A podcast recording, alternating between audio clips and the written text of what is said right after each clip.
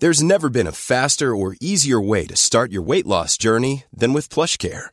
PlushCare accepts most insurance plans and gives you online access to board-certified physicians who can prescribe FDA-approved weight loss medications like Wigovi and Zepbound for those who qualify. Take charge of your health and speak with a board-certified physician about a weight loss plan that's right for you. Get started today at plushcare.com slash weight loss. That's plushcare.com slash weight loss. plushcare.com slash weight loss.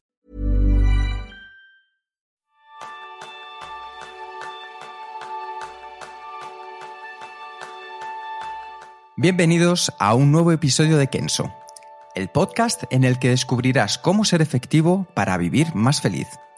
¿Alguna vez te has bloqueado al hablar en público? Una presentación, una reunión con jefes o clientes, una ponencia, una formación o un discurso en la boda de tu mejor amigo. Te pasas la vida comunicando. Y ese es el tema principal del programa de esta semana, donde aprenderás cómo comunicar de forma eficaz para ganar influencia con Sebastián Lora. Sebastián estudió ingeniería industrial y completó un MBA especializado en aviación, porque su sueño era fundar una aerolínea. Ahora es un formador y conferenciante en habilidades de comunicación persuasiva. Ayuda a emprendedores, ejecutivos y cualquier persona que desee mejorar sus habilidades de comunicación a compartir sus ideas de manera inspiradora y convincente. Yo soy Sánchez, maestro en disfrutar mucho en el escenario. Y yo soy Quique Gonzalo, maestro en convertir los nervios en energía. Bienvenido, Sebastián. Hola chicos, ¿cómo estáis? Muy bien, la verdad es que es un placer tenerte aquí con nosotros y hablar de este tema que a la gente que nos escucha le apasiona. Es mutuo, es mutuo el placer. Muy bien, pues vamos a empezar como si esto fuera una película. ¿Qué pasó con una llamada que recibiste el 25 de diciembre de 2008 que cambió tu vida para siempre? Me invitaron a una boda. Me llamó mi tío Tony, de República Dominicana. Sebastián, en mayo se casa tu primo André, tienes que venir a la boda. Yo le dije, tío Tony, no tengo pasta, no puedo ir. No te preocupes, que yo te lo pago. Claro, 25 de diciembre. Aquí era de noche, allá mediodía. Los dominicanos bebemos mucho, habitualmente.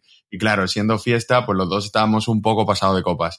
Y le digo, venga, claro, voy. Y además voy a dar un discurso pero nadie me dijo en ese momento una pequeña información, un pequeño dato que lo habría cambiado todo. 600 invitados.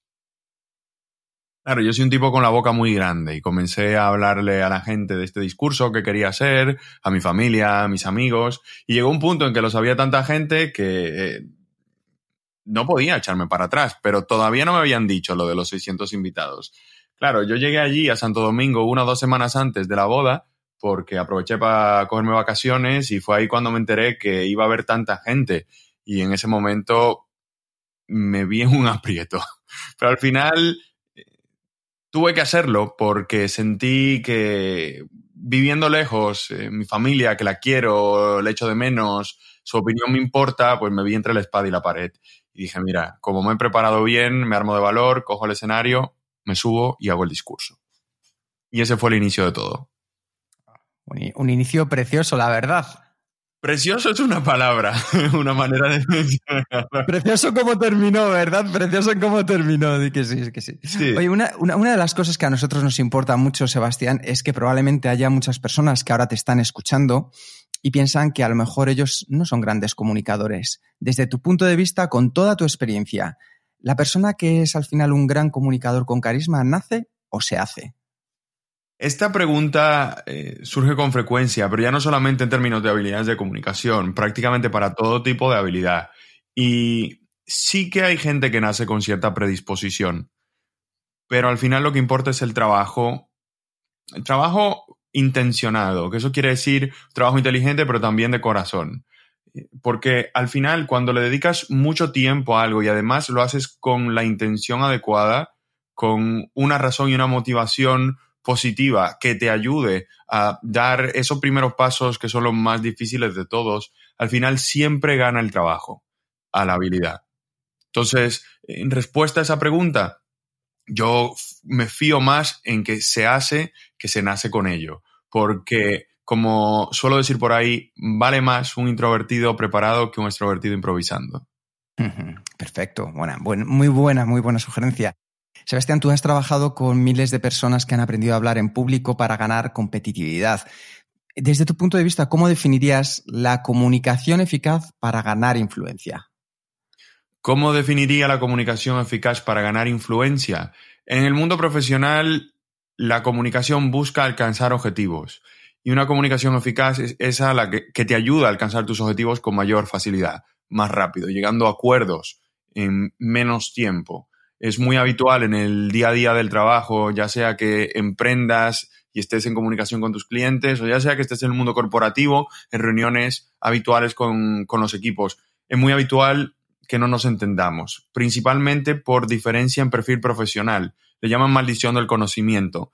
A medida que te haces experto en algo, tu lenguaje se hace más especializado, tu manera de pensar más abstracta y te alejas de la manera de ver el mundo de las personas que no están dentro de tu propia burbuja de expertise. En la medida en la que no tengas esto en cuenta, te vas a alejar de las personas y eso eh, complicará el proceso de comprensión, que es el primer paso hacia influir en la mente de las personas. Por lo tanto, es importante tener en cuenta que necesitamos de los demás para poder conseguir apoyos y por lo tanto alcanzar nuestros objetivos profesionales y por lo tanto el primer paso es que la gente entienda no solamente las palabras, sino el valor de nuestras ideas. Me parece que con esto ya nos has dado un contexto maravilloso. Sabemos de dónde has comenzado tú, dónde ha comenzado tu historia. Nos has explicado también qué es para ti la comunicación. Y ahora nos gustaría saber, ¿recuerdas la primera vez en la que observaste el poder de la comunicación eficaz? Probablemente no, con toda seguridad no recuerdo esa primera vez, pero sí recuerdo el comenzar a darme cuenta del impacto que tenía. Yo, como ya hemos comentado, comencé con un discurso de boda, pero no fue un momento eureka donde vi con claridad lo que iba a ser en el futuro. Fue un momento eureka donde mm, descubrí algo interesante, pero no sabía muy bien qué. Y eso me llevó a comenzar a formarme, a inscribirme a clubes de oratoria, a coger cursos como público, como participante, a leer y a, y a instruirme. Y eso fue poco a poco haciendo que mis habilidades mejoraran en el proceso.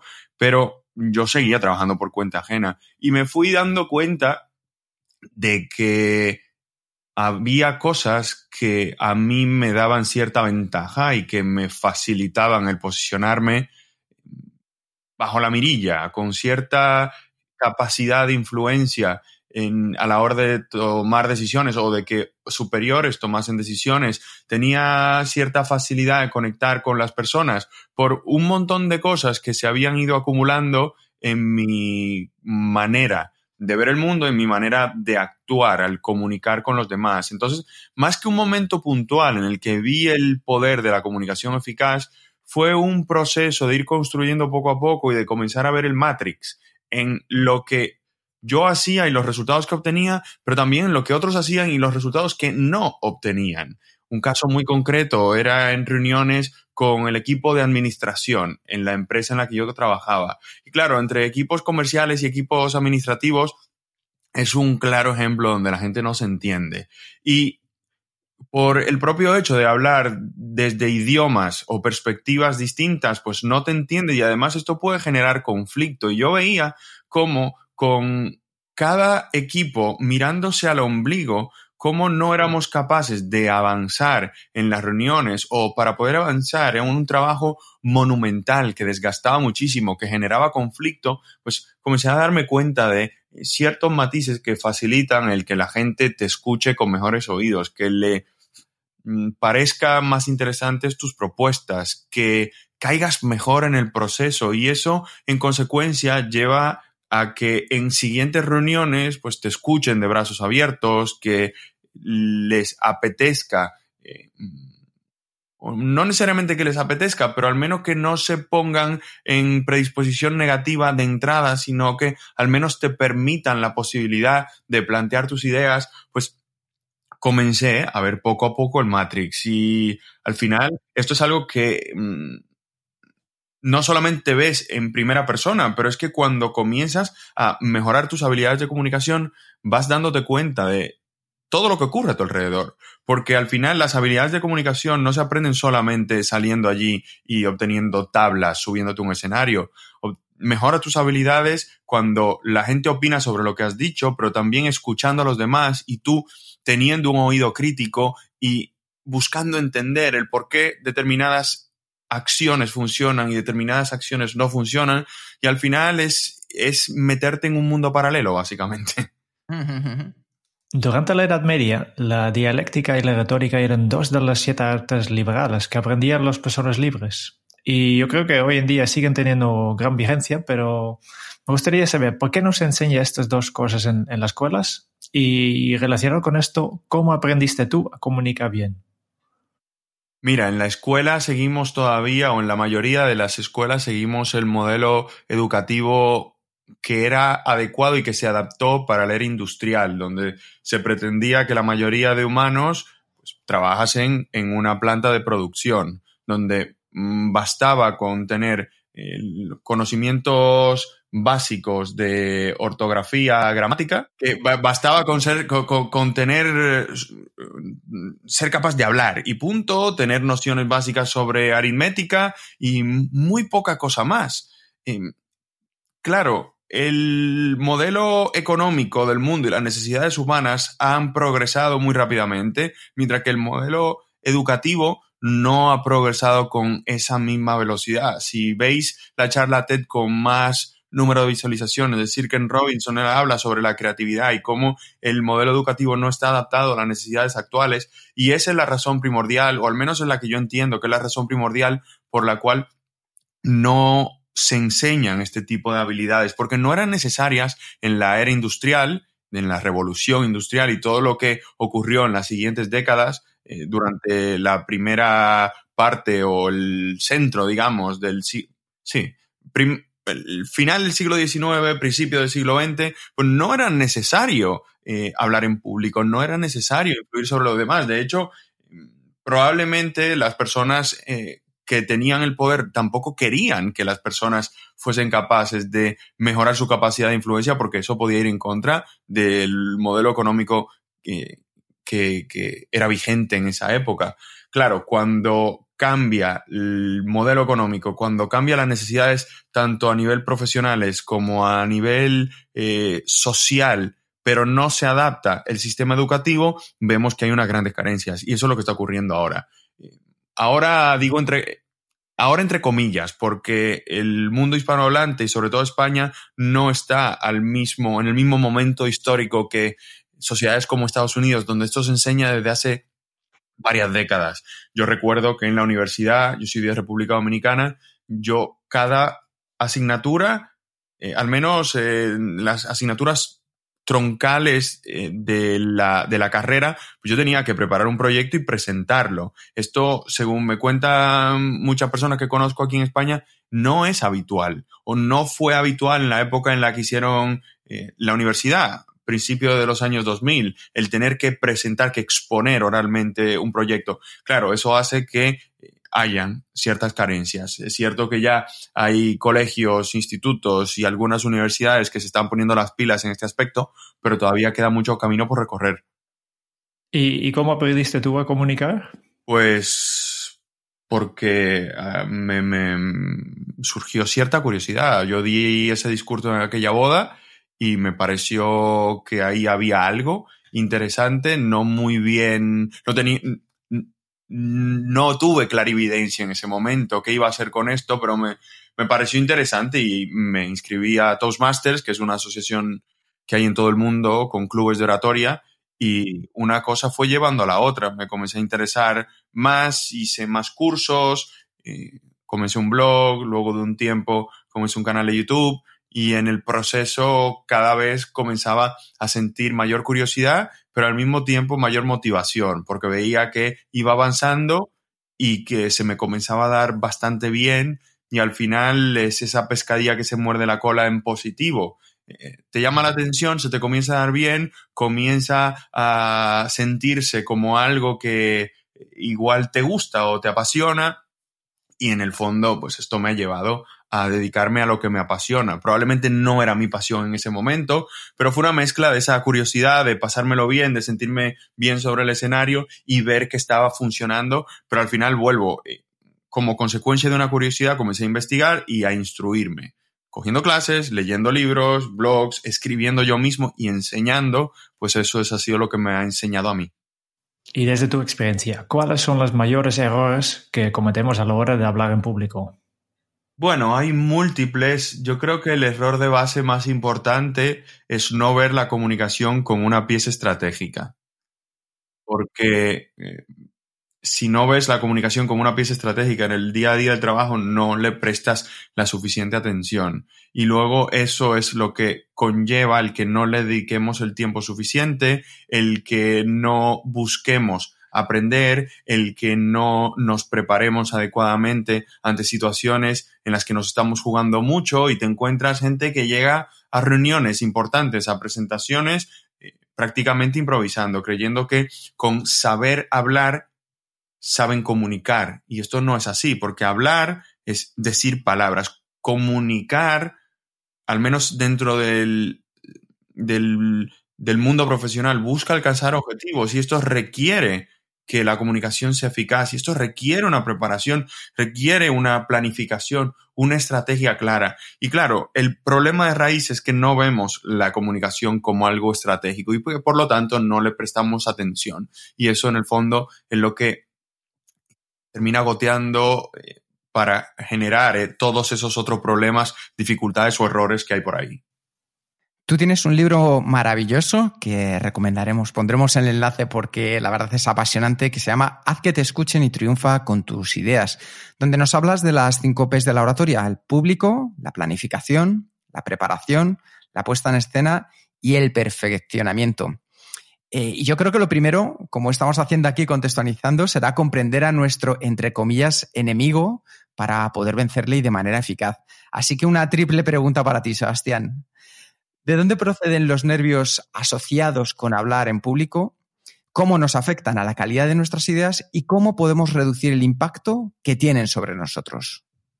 Es miedo, al fin y al cabo, que es una emoción que es útil siempre y cuando no nos paralice. Este miedo al ridículo, al fracaso, al rechazo, al que dirán, al juicio negativo, tenía su utilidad cuando vivíamos en comunidades nómadas porque necesitábamos de la fuerza de la tribu para poder sobrevivir. Si llegaban maleantes o, o fieras, pues como tribu nos podíamos defender con facilidad. Si estabas solo, no. Entonces, concepto, tribu, líder, tú no eres líder, levantan la mano, dices una tontería que sienta mal, si el líder te dice adiós y te manda al exilio, eso es receta segura para morir. Entonces, nos teníamos que pensar muy bien el si levantamos o no levantamos la mano y eso producía cierta inseguridad, cierto temor, el alzar la voz decir una tontería, pues sí que podía tener un impacto negativo sobre nuestra subsistencia. A día de hoy, pues ese chip tampoco ha evolucionado demasiado, seguimos eh, sintiendo que si levantamos la voz, pues esto puede tener un impacto negativo sobre nuestra subsistencia, que es consecuencia de un impacto negativo sobre nuestra carrera profesional, por llamarle de alguna manera, pues claro, eso hace que a falta de formación y a falta de práctica, justo sumando este, esta inseguridad que supone el miedo al ridículo, el miedo al juicio negativo, pues hace que en muchas ocasiones no nos atrevamos. De ahí viene. ¿Y cómo podemos entonces reducir ese impacto que tiene sobre nosotros en el día a día a la hora de comunicar? ¿Ya era la tercera pregunta o esta era la segunda? Porque creo que... la, segunda, la segunda era cómo afecta a la calidad de nuestras ideas. Sí, al final afecta a la calidad de nuestras ideas de manera práctica, el miedo a hablar en público nos produce pereza a la hora de prepararnos y dejamos la preparación de cualquier presentación a último minuto o directamente evitamos completamente el, el lanzarnos y el exponernos. Claro, cuando evitas lanzarte y exponerte, pues no te pones en ese proceso de reflexión de investigación y de darle vueltas a tus propias ideas, que es fundamental para que las ideas salgan con fuerza, pero es que además tiene un impacto muy positivo sobre tu manera de reflexionar sobre la vida en general. En ese proceso reflexivo ocurren grandes ideas, en ese proceso reflexivo tu manera de pensar y de racionalizar las cosas también va evolucionando, entonces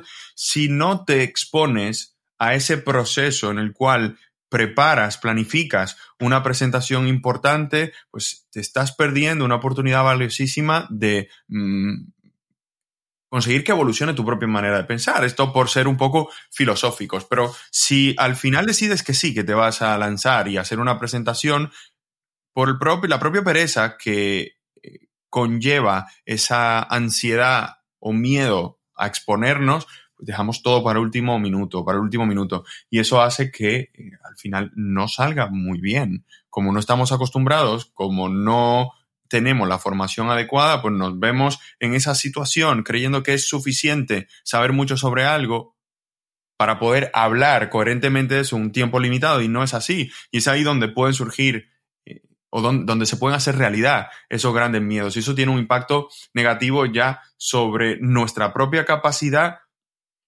de hacerlo en el futuro y eso hace que nos retraigamos todavía más. Y aquí, evidentemente, esto es muy fatalista, pero esto le ha ocurrido a muchas personas. El llegar y exponerse sin la preparación adecuada que viene como consecuencia de dejarlo hasta el último minuto por la pereza que conlleva, porque es incómoda la situación de a dos semanas vista estar todos los días pensando en esa presentación, en, prepararla, eh, estás expuesto a esa incomodidad y esto, valga la redundancia, es muy incómodo. Entonces, cuando lo dejas en el cajón hasta el último minuto para evitar esa incomodidad, puedes verte en un aprieto donde ya es demasiado tarde como para prepararte para preparártelo realmente bien y terminan haciéndose realidad esos peores, eh, esas peores pesadillas, que es llegar allí y que la gente eh, pues, pase de ti, que la gente te haga preguntas que seas incapaz de contestar y que y que eso tenga cierto impacto sobre ti. Aunque también es cierto que el impacto que,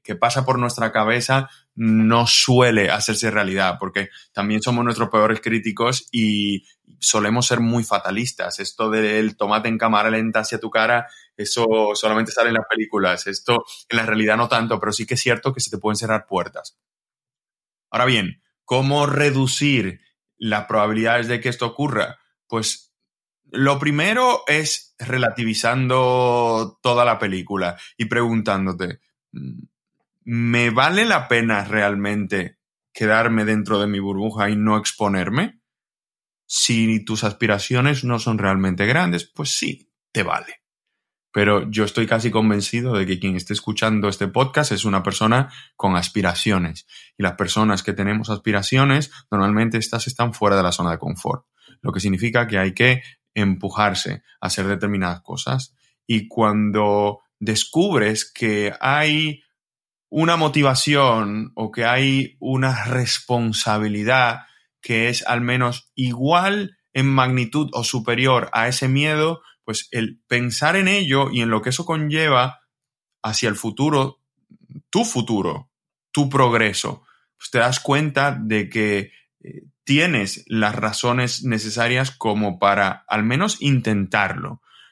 Si esta es tu manera de racionalizar las cosas, pues es muy probable que además comiences a plantearte qué hace falta para conseguir ese objetivo que estás buscando y que por lo tanto en ese momento en el que te subas al escenario salga un poquito mejor de lo previsto, pues te das cuenta de que te tienes que preparar y dedicar cierto tiempo. Por lo tanto, aquí, sobre todo, primer paso, entender que el miedo está ahí y va a estar ahí siempre, pero que en el fondo no tiene por qué ser una situación de muerte. Para conseguir dar el paso y que ese miedo no te paralice, pues entender que puede haber una fuerza contrapuesta que si es al menos de la misma magnitud o superior, pues podemos eh, comenzar a actuar y eso es la responsabilidad de ayudar a alguien, eso es la motivación de alcanzar tu objetivo, ese es el hambre de progreso, ese objetivo, ese sueño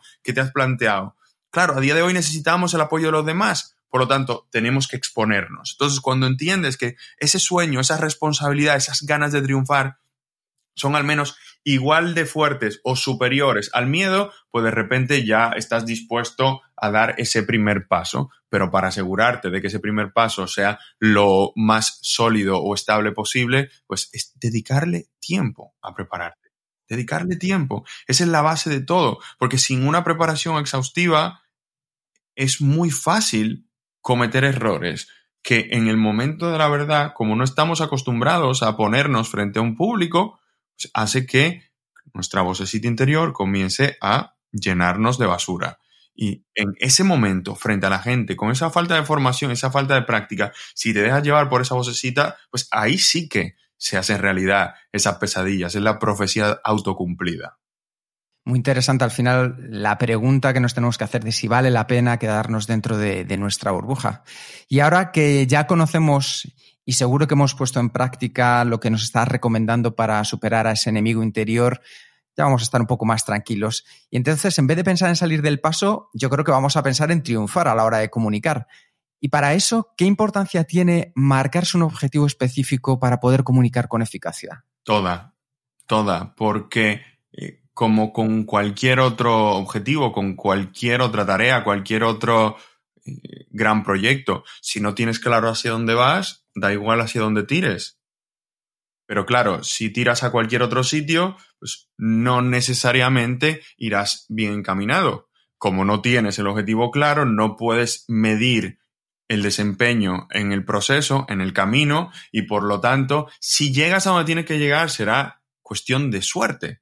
Pero es como un avión. Si sales de Palma, donde estoy yo, hacia Madrid, y tuerces el rumbo solamente un grado, pues en el momento de partida será poquito, pero probablemente termines en Londres y no en Madrid. Entonces, al final, el tener muy claro el objetivo es lo que te permitirá ir dándote cuenta en cada paso del proceso si te estás acercando o no. Y en el fondo es lo que conllevará el que alcances dicho objetivo. Entonces, si esto lo llevamos al concepto de hacer una presentación, pues solamente en la medida en la que sepas y tengas muy claro que tú quieres conseguir X con esta presentación y X puede ser que cuando acabe mi presentación las personas entren a esta web y se descarguen el, la guía gratuita. Solo si sabes que eso es lo que quieres conseguir, podrás poner las herramientas necesarias o las ideas necesarias dentro de tu guion, dentro de tu discurso, como para que la gente lo haga. Si esto no está claro en tu cabeza, podrás hablar de cualquier otra cosa y al final la gente, si tienes don de palabras, se quedará con la sensación de, ah, mira, que me he divertido, me he entretenido, pero ¿de qué me he hablado?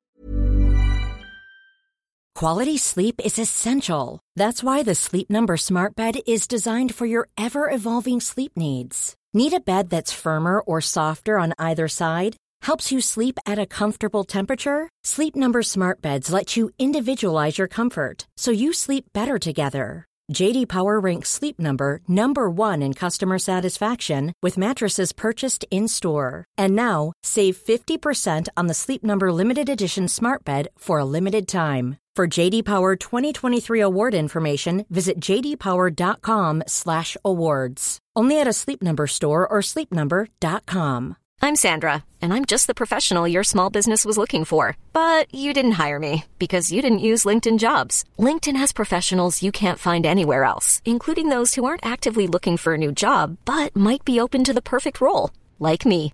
In a given month, over 70% of LinkedIn users don't visit other leading job sites. So if you're not looking on LinkedIn, you'll miss out on great candidates like Sandra. Start hiring professionals like a professional. Post your free job on linkedin.com slash achieve today. Y con, con estas ideas para, para, superar los nervios ya, que, que, ya has hablado antes y ahora tener un objetivo específico, yo creo que, que podemos em, empezar a mover el foco de, de nosotros a la audiencia, ¿no? ¿Cómo podemos hacer un análisis preciso de nuestro público para aumentar nuestra capacidad de persuasión? Mira, lo de precisión es muy relativo, porque la precisión absoluta solamente se consigue cuando vas a hablar en el uno a uno. Y aún así cuesta hacerlo, salvo que a esa persona la conozcas en persona, valga la redundancia, o tengas a alguien en común que tenga muy buena confianza con los dos. A la hora de hablar en público, si hablas, bueno, hablar en público de por sí conlleva hablar a más de una persona, aunque se podría debatir al respecto, pero bueno, imaginemos que estamos haciendo una presentación frente a un grupo de personas. Es difícil hablar de manera exacta y precisa a las necesidades y deseos de todo el mundo a la vez.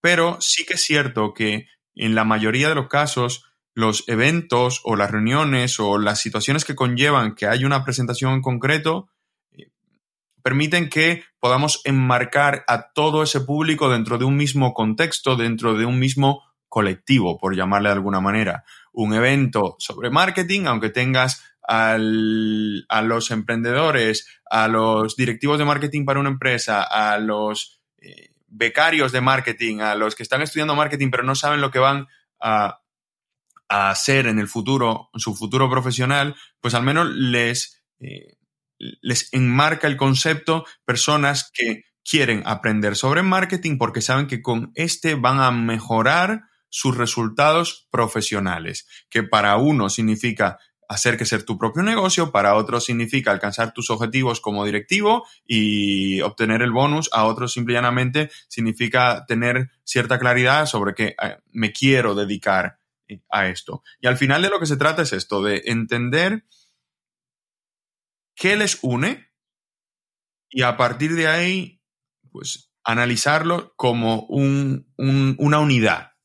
Si es un gran grupo, un evento de marketing, pues eh, profesionales que quieren aprender marketing para mejorar su desempeño profesional o para eh, crecer profesionalmente, pues ahí ya comienzas a acotar. Y de lo que se trata es de acotar tanto como se pueda, tanto como te permita el contexto de la presentación, que si haces una presentación para un cliente potencial donde igual te van a recibir cuatro o cinco personas, pues aquí acotar significa, por un lado, saber muy bien quién es la empresa y entender qué busca, qué necesita la empresa, pero también entender quién es la persona que toma la decisión dentro de esa reunión y adaptar lo que dices tú principalmente a las necesidades de esa persona en concreto. Entonces, es ir tan a lo preciso como se pueda, ser lo más afinado posible en qué problema tiene la persona o el colectivo que te está escuchando y cómo puedes tú ayudarle a resolverlo.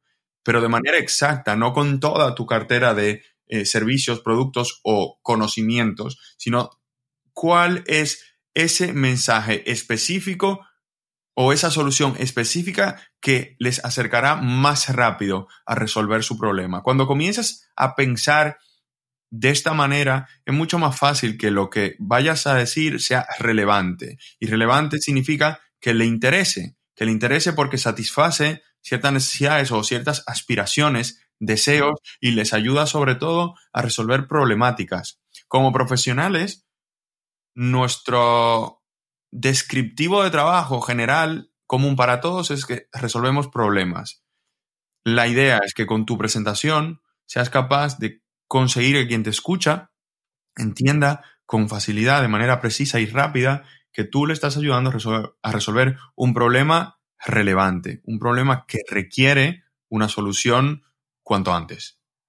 Todo lo que nos estás eh, contando me recuerda a una película de, las que te mantiene enganchado desde el principio hasta el final, ¿no?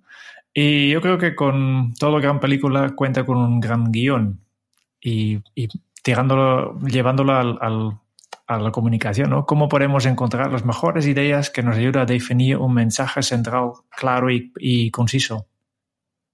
Para conseguir las mejores ideas, lo primero es hacer el trabajo de entender quién es el público, qué quieres alcanzar con tu presentación y a partir de ahí plantearte qué quiero que entiendan, qué quiero que recuerden, ¿Qué, cuál es ese mensaje central que quiero que les quede en la cabeza para que les quede clarísimo que yo soy la persona adecuada o que mi producto es el producto adecuado. Entonces, a partir de ahí, es importante dedicarle tiempo porque como os habrá pasado a, a, vosotros dos y a quien esté escuchando ahora mismo, las mejores ideas no ocurren necesariamente frente al ordenador dentro de un contexto de trabajo.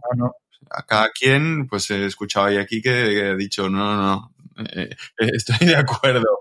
Eh, bueno, porque se nos ocurren o corriendo, haciendo deporte, o en la ducha, o a punto de dormir, o en el avión con todos los dispositivos desconectados. No hay una respuesta única para todas las personas. Cada quien ha tenido una experiencia o múltiples experiencias donde se ha dado cuenta que hay circunstancias que conllevan mayor creatividad o, o que fluyan mejores ideas, sobre todo en comparación con el contexto de trabajo, en tu cubículo, frente a tu ordenador o donde sea que trabajes habitualmente. Y claro, esto demuestra que para conseguir que una presentación tenga grandes ideas, no puedes pretender elaborarla en una sola sentada, porque la mente trabaja de una manera distinta a la que nos gustaría. No nos obsesionamos con algo y nos surgen las mejores ideas. No funciona así hay algo que llaman el pensamiento lateral, que es el cerebro inconsciente que comienza a atar cabos, que comienza a, mm, a ponerse en movimiento y a contestar a inquietudes, a preguntas, como consecuencia de dos cosas. Primero, tu conocimiento y experiencia. Y segundo lugar, el que tú le des el pistoletazo de salida y le digas, tenemos que comenzar a trabajar en esto. Entonces, cuando tú te dedicas, le dedicas tiempo, cuando prevés con bastante antelación el proceso de preparación de tu presentación o de tu reunión, primero, partes de la base de que vas a hablar de lo que sabes, de lo que conoces, tanto a nivel teórico como a nivel experiencial, pero además te permites el no sentarte una sola vez frente al ordenador, sino tener un día frente al ordenador, eh, andar con un blog de notas o con una aplicación para tomar notas en el móvil y permitir que surjan ideas en, durante los siguientes días, pues te darás cuenta de que las mejores ideas no van a ocurrir necesariamente en ese primer proceso de lluvia de ideas. Entonces, aquí de lo que se trata es de darse tiempo y permitirse la posibilidad de ir tomando apuntes sobre las cosas que se te vayan ocurriendo. Cuando yo estoy bloqueado, cuando necesito inspiración, yo salgo a caminar. Yo tomo llamadas normalmente caminando porque viene bien físicamente, pero es que también fluyen más fácil las ideas. Entonces yo eh, salgo con un blog de notas pequeño, con un boli y me voy a caminar y van ocurriéndose cosas, me van ocurriendo cosas y me las voy apuntando. Entonces, para conseguir que las surjan las mejores ideas es importante eso, hablar de las cosas que conoces y en las que tienes, sobre las que tienes experiencia, dedicar múltiples sesiones de eh, lluvia de ideas a, todo el proceso y no necesariamente lluvias de ideas estructuradas frente a un ordenador. Y en tercer lugar, pues permitir que el pensamiento lateral trabaje solo. Ya, evidentemente, llegará un punto en el que tendrás que acumularlo todo y, y, luego comenzar a descartar aquello que no, que no sea útil, pero en las mayores idioteces a veces surgen grandes genialidades. Pues entonces, ahora ya, ya nos conocemos mejor, sabes quién es nuestro público y, ya tenemos preparado un guion de película.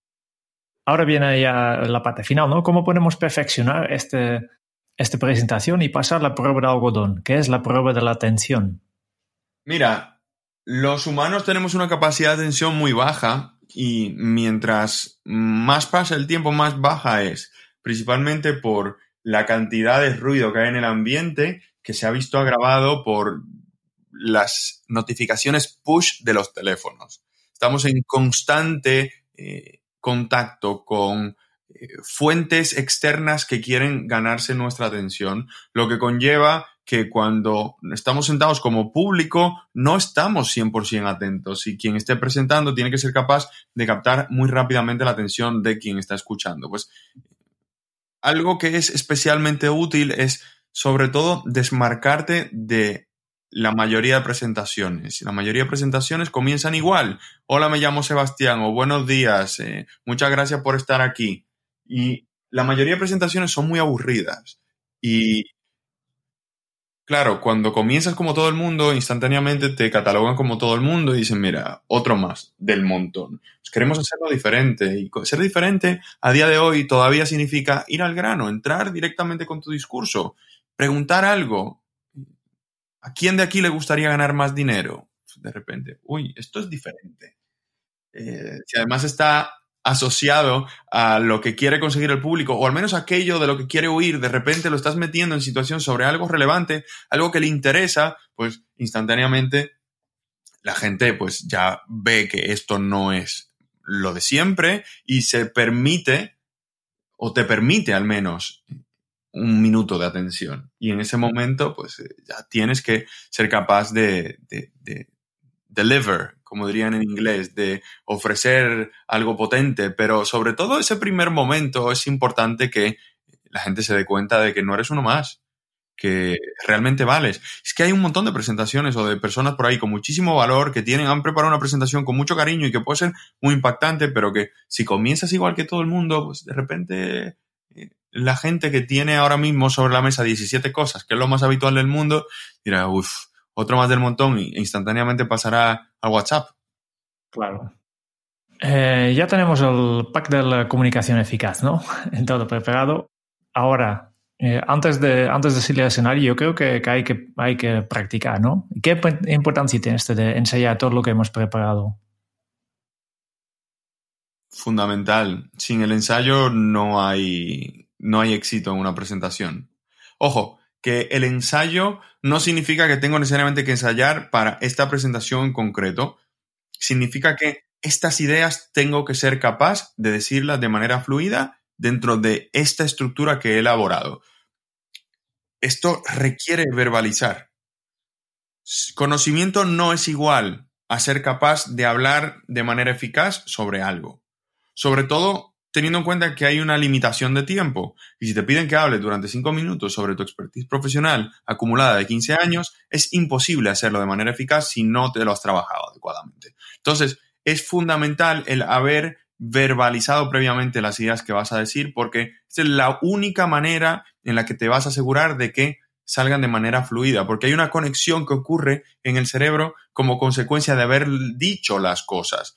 Claro, cuando en el día a día de tu trabajo hay ciertas ideas que estás diciendo con mucha frecuencia en el momento en el que la gente te pregunta sobre cosas sobre tu trabajo o se pretende que hables solamente de esto, pues esto ya en cierta medida es un ensayo. Simple y llanamente, esas ideas de las que quieres hablar, pues tienes que asegurarte de que ya las hayas verbalizado previamente y luego las pones en conjunto. Esto vale, en cierta medida.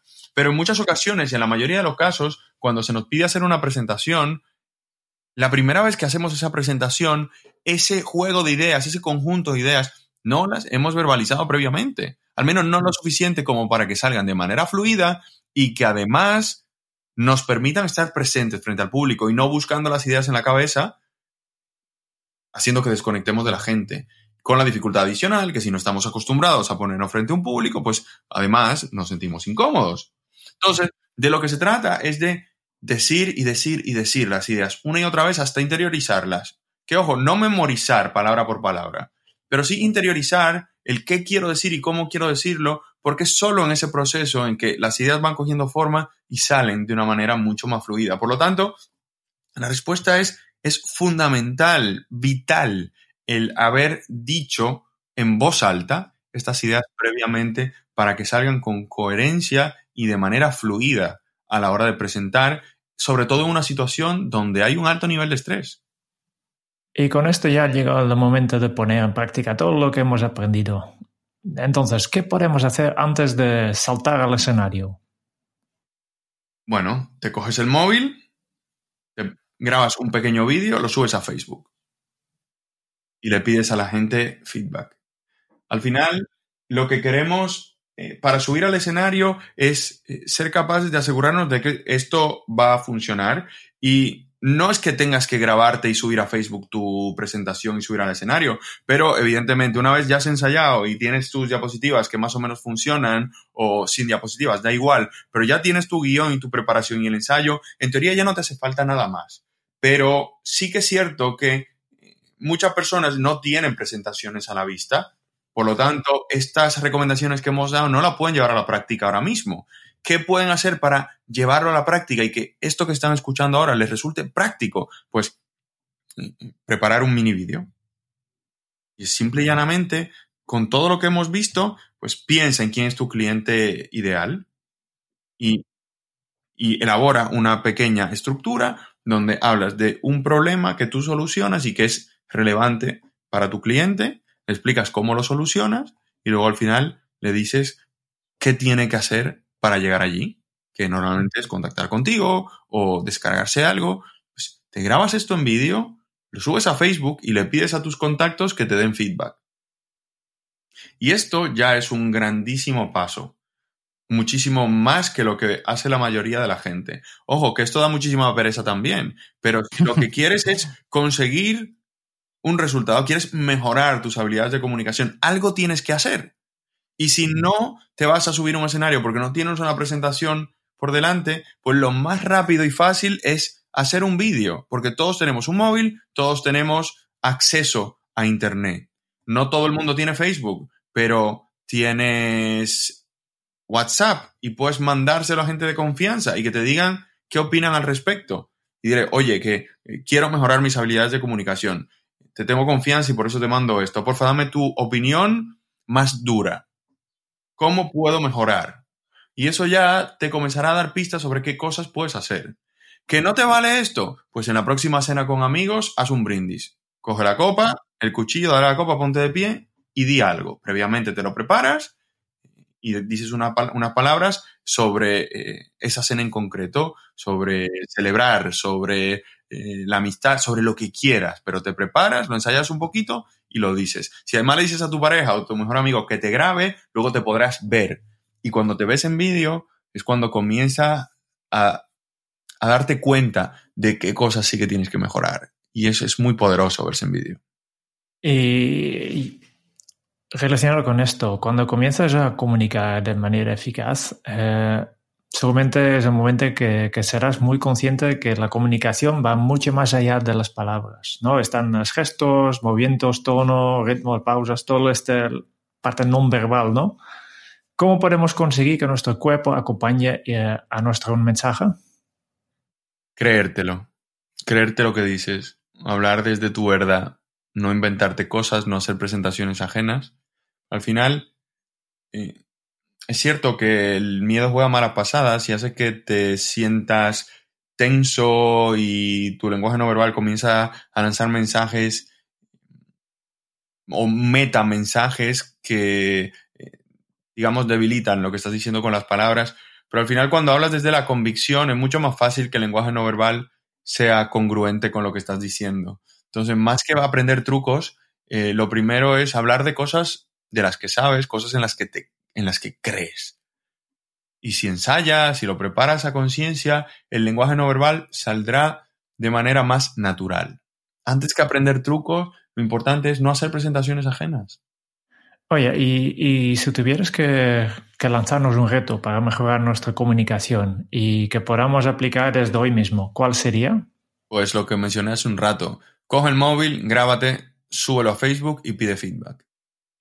Yo no tengo más preguntas. Quique, ¿tú quieres saber algo más de, Sebastián? A mí lo que me gustaría, Sebastián, es si pudieras compartir alguna pregunta final, algún siguiente paso, alguna sugerencia o mensaje que quieras dejar a los oyentes. Te dejamos la puerta abierta para que te comuniques directamente con ellos. Bueno, habéis hablado de mi libro. Quien no esté dispuesto todavía a comprarlo porque todavía no se haya convencido, pues se puede descargar gratis los dos primeros capítulos, sebastianlora.com barra libro. Está la introducción, está el primer capítulo, también con un enlace para descargarse recursos gratuitos adicionales. Ya con eso tienes un compendio interesante para dar esos primeros pasos. ¿Que te gusta? Pues luego compra el libro, fabuloso. Pero con eso, ese recurso gratuito, ya eh, intención más cierta información útil donde vas a encontrar aquí pues ya das un paso adelante que te va a desmarcar de, la competencia. El resto, pues eh, ya nos encontraremos en Internet. Muy bien. Estás llevando a la práctica todo lo que has explicado eh, en este rato, porque eh, has hablado muy bien de, cuál es el objetivo y que la gente salga con una acción, ¿no? Antes de cerrar todo esto, tenemos una última cosa que es el cuestionario Kenso, que son 10 preguntas rápidas que hacemos con todos nuestros invitados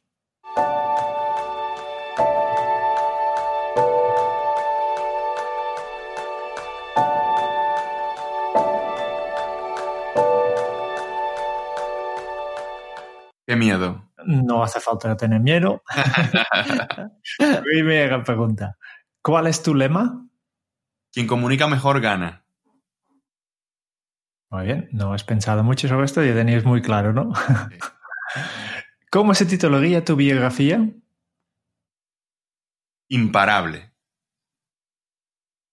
¿Y cuál es el libro que más has regalado? Y obviamente aquí eh, no puedes contestar tu propio libro.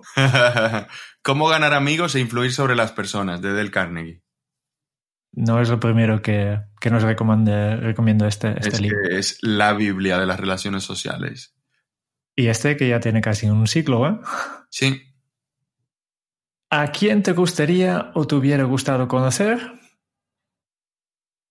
En persona a Tony Robbins. Fui a su evento Unleash the Power Within en abril de este año y quedé loco. Quiero ser, de mayor quiero ser como Tony Robbins.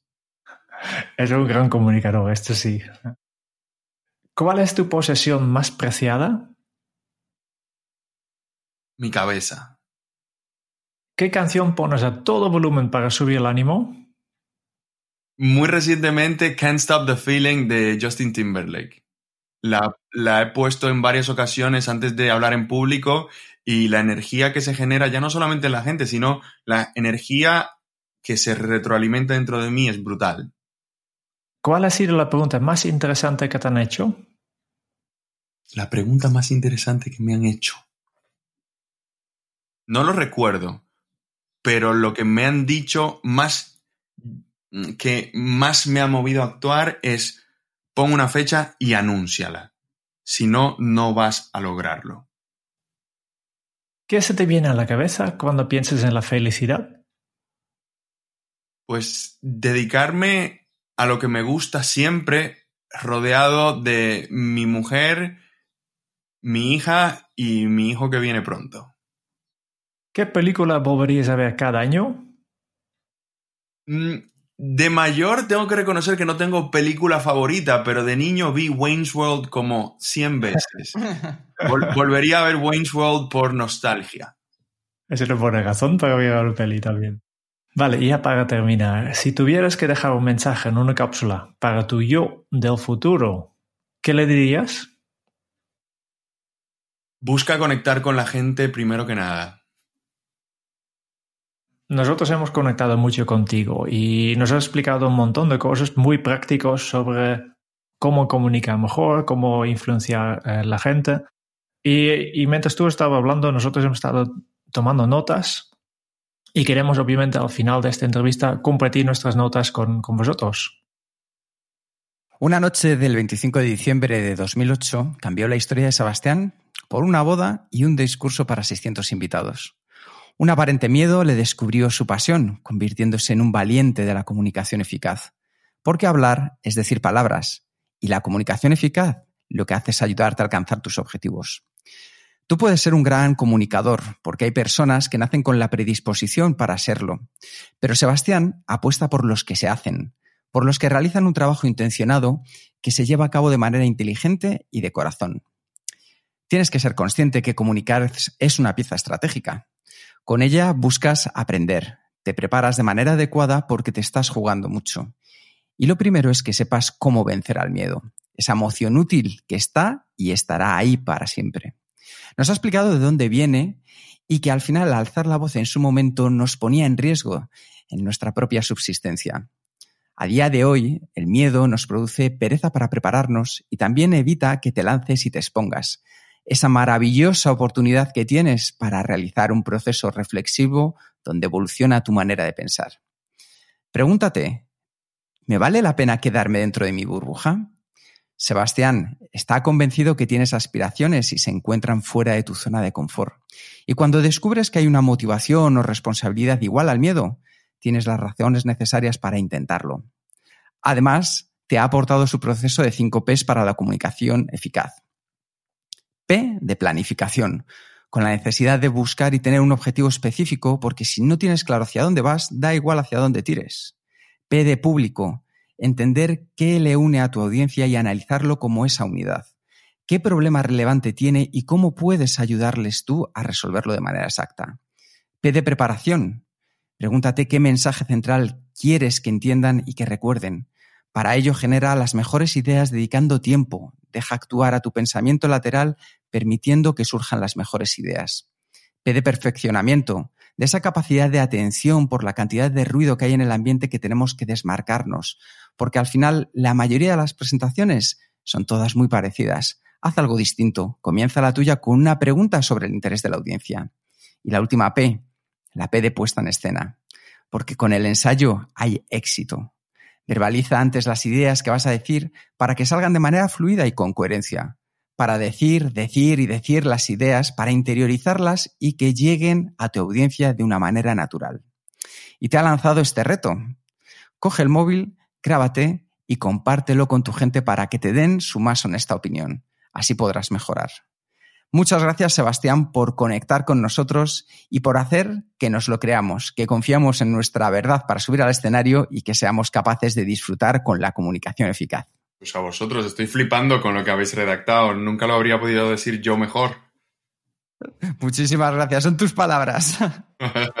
bueno, un pique, mil gracias.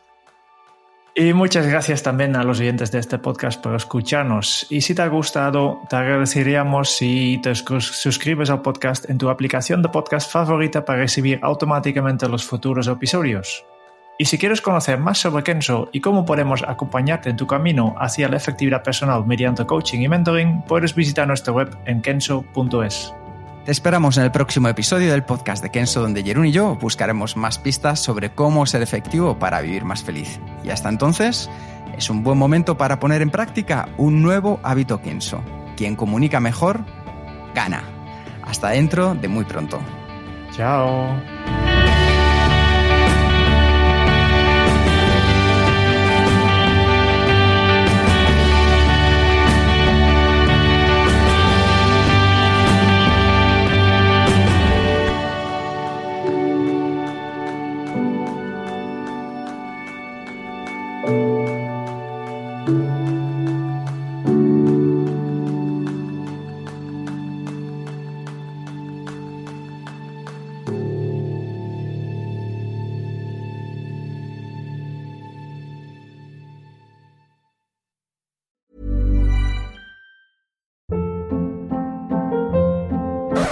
Hold up. What was that? Boring. No flavor. That was as bad as those leftovers you ate all week. Kiki Palmer here, and it's time to say hello to something fresh and guilt-free. Hello Fresh. Jazz up dinner with pecan-crusted chicken or garlic butter shrimp scampi. Now that's music to my mouth. Hello Fresh. Let's get this dinner party started. Discover all the delicious possibilities at hellofresh.com.